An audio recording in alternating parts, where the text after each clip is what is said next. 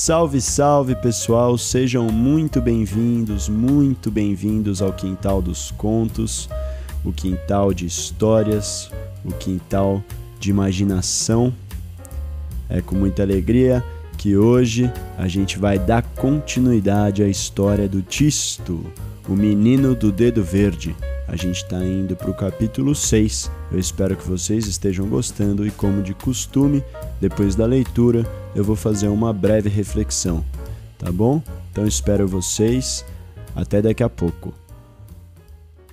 Capítulo 6 Onde Tisto recebe uma lição de jardim e descobre ao mesmo tempo que possui polegar verde.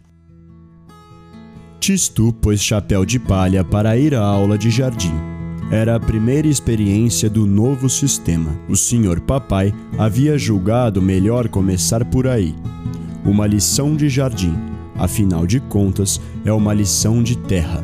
Essa terra em que caminhamos, que produz os legumes que comemos e o capim com que os animais se alimentam, até ficarem bastante gordos para serem comidos. A terra tinha declarado o senhor papai. Está na origem de tudo. Tomara que o sono não venha, dizia Tisto consigo mesmo a caminho da aula. O jardineiro Bigode, prevenido pelo senhor papai, já esperava o aluno na estufa. O jardineiro Bigode era um velho macabúnzio de pouca conversa e não lá muito amável. Uma extraordinária floresta cor de neve brotava-lhe entre o nariz e a boca. Como descrever os bigodes de bigode? Uma das maravilhas da natureza. Nos dias de vento, quando o jardineiro passava de pá ao ombro, era um verdadeiro espetáculo. Pareciam duas chamas que lhe saíssem do nariz para queimar-lhe as orelhas.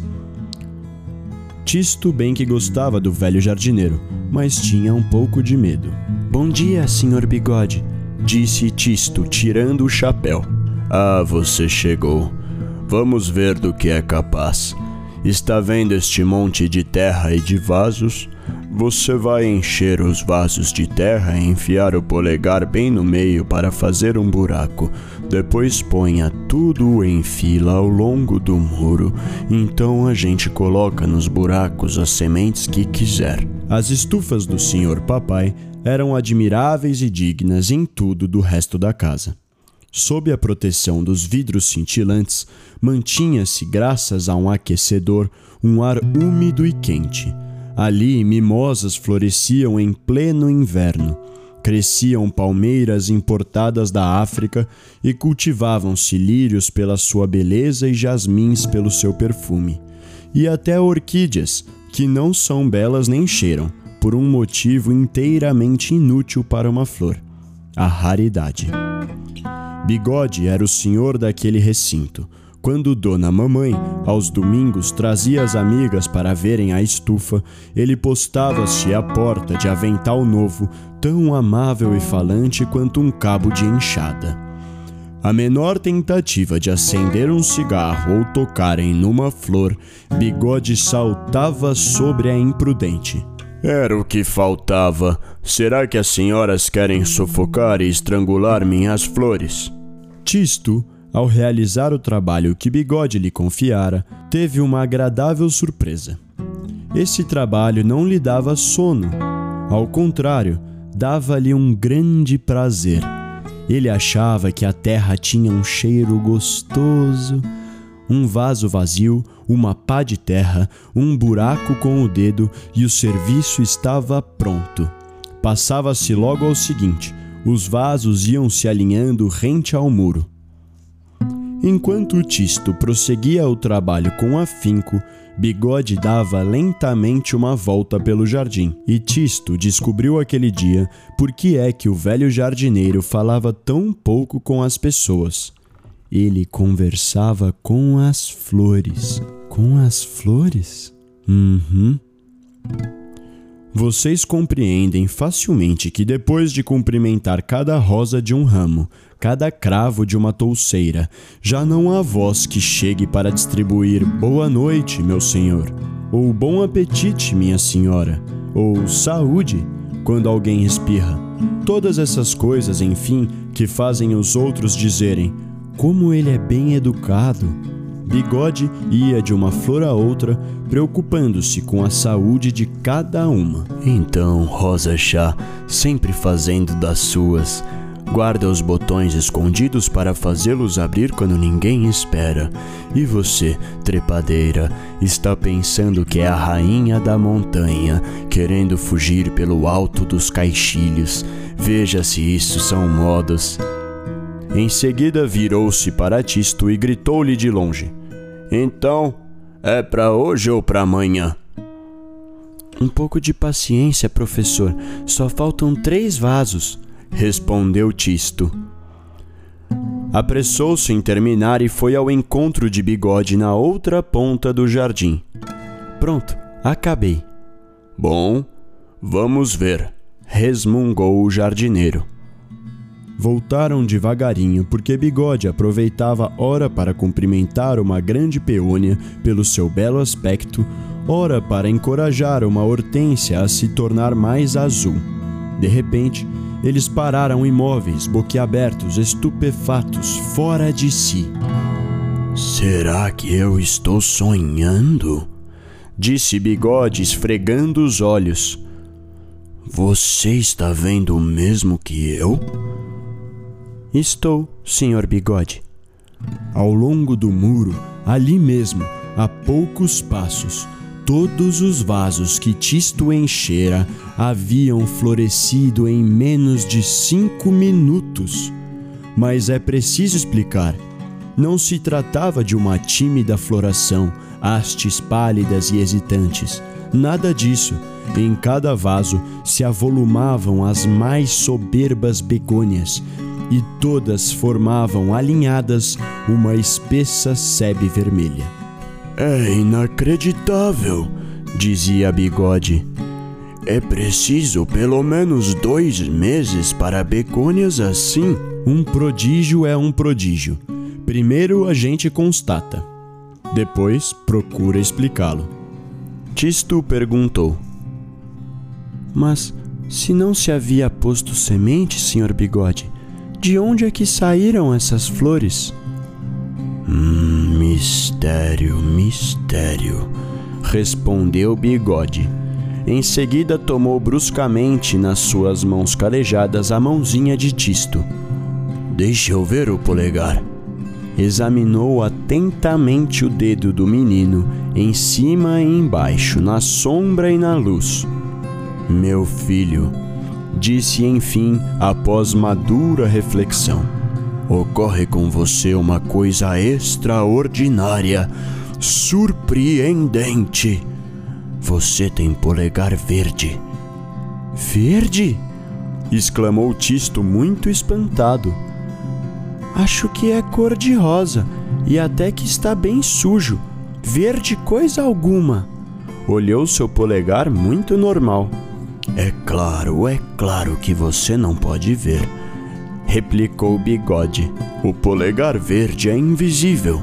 A coisa se passa dentro da pele. É o que se chama um talento oculto. Só um especialista é que descobre. Ora, eu sou um especialista. Garanto que você tem polegar verde. E para que serve isso de polegar verde?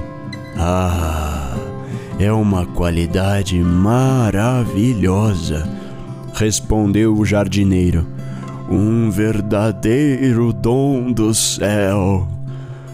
Você sabe, há sementes por toda a parte, não só no chão, mas nos telhados das casas, no parapeito das janelas, nas calçadas das ruas, nas cercas e nos muros.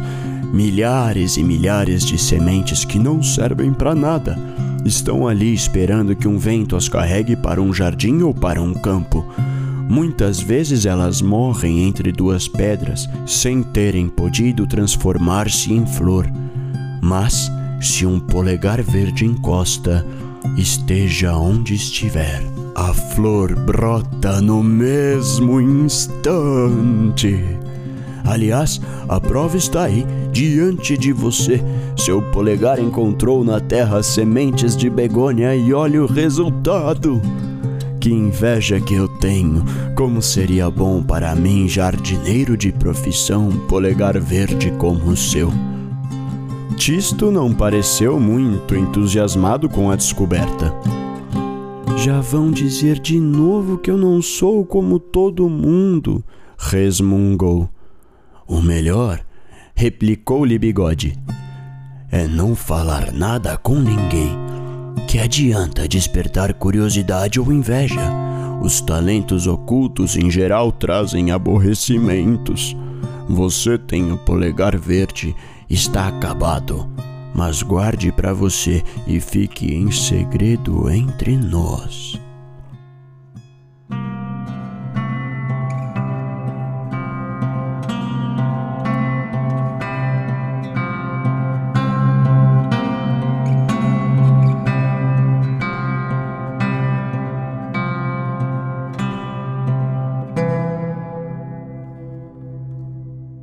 E no caderninho de notas, entregue pelo senhor papai, e que Tisto devia fazer assinar no fim de cada aula, o jardineiro Bigode escreveu apenas: Esse menino revela boas disposições para a jardinagem.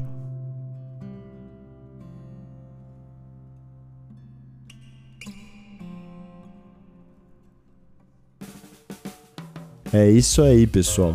Esse foi o sexto capítulo onde Tisto descobre finalmente que tem o dedo verde. E eu acho que aqui a gente tem várias observações, reflexões legais que a gente pode fazer, mas eu queria me atentar a uma, que foi o que mais me chamou a atenção. Tisto, quando ele vai fazer o trabalho no, no vaso, é um, ele simplesmente está colocando terra no vaso fazendo um furo para depois escolher as sementes que ele vai colocar. Se a gente for imaginar que esse vaso é, como uma, uma tela em branco que está esperando a tinta, ou um palco que está esperando os atores. O Tisto pode ser visto como um artista, porque o que ele faz é identificar num espaço vazio a possibilidade de se colocar vida. E muito sabiamente, o, o bigode, o jardineiro que vai se mostrando mestre, porque ele, como aparece, tem uma experiência magnânima com, com a jardinagem, é a vida dele. Tanto que, mesmo estando ali como jardineiro é, da casa que brilha, sendo empregado do, do pai e da mãe do Tisto, a relação que ele cria com o espaço dele é independente é, ele cria a relação de fato com as plantas, então ele tem muito conhecimento, muita técnica, e é isso que aos poucos ele vai ensinando para o Tisto. Porque como qualquer artista que começa sua trajetória, a gente vai passar por diversas, diversas aprendizagens com pessoas diferentes que vão guiando a gente cada vez mais para afinar esse nosso potencial do que a gente acredita e tal. Eu mesmo falando como ator, quando eu comecei, a minha experiência o mundo e com, como eu queria colocar a arte e tal, é muito diferente de hoje. Eu passei por muitas outras experiências, trabalhei na rua, conheci muitos, muitos artistas, trabalhei com diretores que mudaram e grupos que mudaram demais minha visão. E hoje eu entendo dessa forma, que é o que eu estou descrevendo agora. Que o, o ator, o artista, é aquele que vislumbra algo onde ninguém mais está vendo, vislumbra a vida onde ninguém mais está vendo, como o Bigode fala, as sementes estão em todos os lugares, só precisaria de alguém que as visse para fazer com que elas florescessem. E o Tisto aparece aí com esse potencial de fazer florescer, de dar vida, né? E é uma coisa que você toca a alma, né? Que eu acho que é o trabalho do artista. Como o médico está lá para curar as doenças do corpo, da fisionomia, o artista aparece para curar as doenças da alma. Então esse dom do Tisto, por mais que tenha aparecido de uma forma mais espontânea agora, quase sem querer, ele viu um palco e fez alguma coisa e surgiu, alguma coisa aconteceu. E aos olhos do Bigode, que já tem muita experiência nessa área, ele é um cara que com certeza tem destreza técnica, já estudou muito, sabe de tudo dessa arte da jardinagem. A vida dele foi isso. E como ele fala, só um especialista é capaz de ver o dedo verde, que nada mais é o brilho no olho, é o prazer no fazer. E nesse prazer você conseguir levar esse fazer do ofício do artista para o outro, tocar o outro. E ele muito espertamente já fala para o Tisto, olha, mas mantém isso entre a gente. Porque a pressão que o Tisto pode abarcar de ser reconhecido com esse dom, a inveja, não sei o que, pode afastar ele desse potencial. E acho que o bigode já coloca um pezinho aí em tentar fazer com que todo o conhecimento, a técnica dele, tudo que ele acredita, ele consiga passar para o menino, porque o menino tem essa habilidade de fazer florescer, fazer a vida acontecer. E de alguma forma ele vai poder então sair daquele jardim, que é um jardim que por maior e mais bonito que seja, ele está restrito e levar isso para o mundo, porque ele sabe que talvez o Tisto seja capaz. Então é isso, pessoal. Minha reflexão de hoje foi essa. E eu espero vocês semana que vem. A gente se vê, ou melhor, se escuta, tá bom? Então um beijo, fiquem bem.